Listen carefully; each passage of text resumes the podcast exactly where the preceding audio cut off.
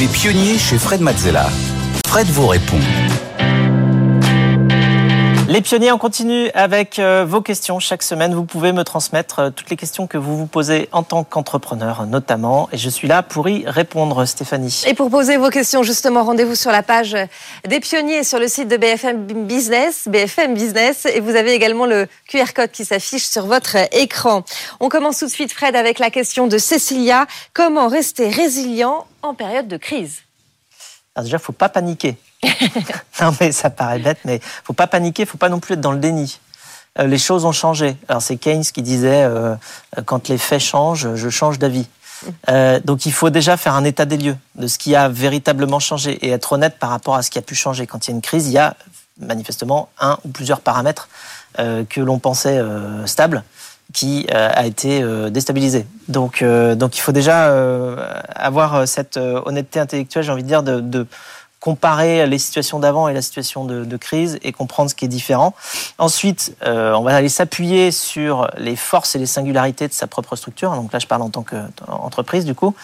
Euh, si je vois comment, euh, par exemple, au moment de la pandémie, Blablacar a réagi, bah, Blablacar s'est appuyé sur ces deux forces qui sont son équipe formidable de gens soudés avec une culture résiliente, c'est-à-dire une culture apprenante, aidante, et d'où l'importance d'aller créer une culture importante. C'est dans les crises qu'on va tester si ça mm. tient bien en tant qu'équipe. Hein. on en a parlé dans d'autres dans d'autres émissions. Et puis la deuxième force, c'est euh, c'est la, communauté euh, d'un Blablacar. Donc il y a à la fois l'équipe plus la communauté, et c'est ce qui nous a permis d'aller développer un service qui s'appelait Blabla Help à l'époque. Donc c'était un service d'entraide entre voisins pour faire en sorte que les voisins puissent faire les courses de ceux qui ne pouvaient pas aller dans les magasins, parce qu'il y avait un moment où on ne pouvait pas aller dans les magasins à cause de la pandémie, euh, où les, personnes les plus fragiles étaient, euh, enfin, étaient conseillées de, de, de, ne pas y aller. Euh, donc voilà, donc ça c'est assez important. Faut pas céder à la nostalgie ni à la surinterprétation. Faut pas être en mode euh, de, de overreaction, comme disent les anglo-saxons, donc sur, euh, surréaction ou surinterprétation. Donc voilà, faut garder son, son calme, faire un état des lieux, euh, analyser ses forces principalement, s'appuyer sur ses forces pour bah, réinventer quelque chose de nouveau, euh, euh, pendant, quand le contexte a changé. Hmm. Alors on enchaîne avec la question de Fabrice. Euh, quelle est la méthode de travail en équipe la plus efficace pour une start-up?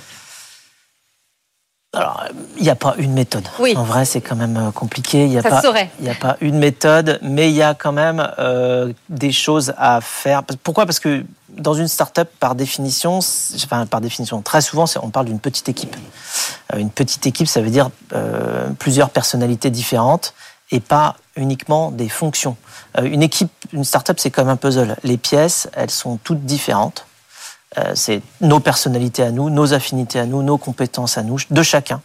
Euh, l'enjeu toujours sur une petite équipe, c'est de faire en sorte que le puzzle ait le moins de trous possible et de couvrir la, la, palette dont l'entreprise a besoin euh, pour ses besoins. Mais ça, on le fait en fonction des compétences et des affinités de chacun. Et à une petite échelle, ça se voit. C'est-à-dire que c'est des pièces très identifiables. À l'échelle d'une grande société, on va parler de fonctions, de rôles avec des, euh, des descriptions de postes extrêmement précises, parce que ça a été tout extrêmement découpé. Mais enfin, dans une start-up, comme euh, il faut couvrir quasiment tous les métiers à très peu de personnes, eh bien, c'est un, un, assemblage euh, de ce type-là. Donc, faut être conscient de cette structure-là. Et ensuite, évidemment, faut modéliser, c'est-à-dire savoir ce qu'on va faire, comment, quand. Donc il faut quand même euh, se donner des horizons pas trop lointains, à quelques semaines ou à quelques mois maximum, évidemment, peut-être deux, trois mois.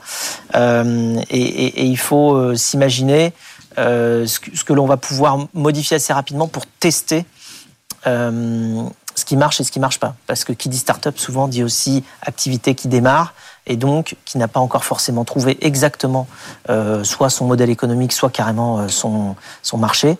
Euh, et donc, il faut être capable d'itérer rapidement, donc de tester. Donc, on ne peut pas faire des plans à, à 12 mois.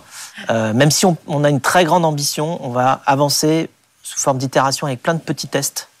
Euh, donc voilà, il faut rester agile, faire un, plan à quelques semaines ou quelques mois maximum, et puis répartir mm.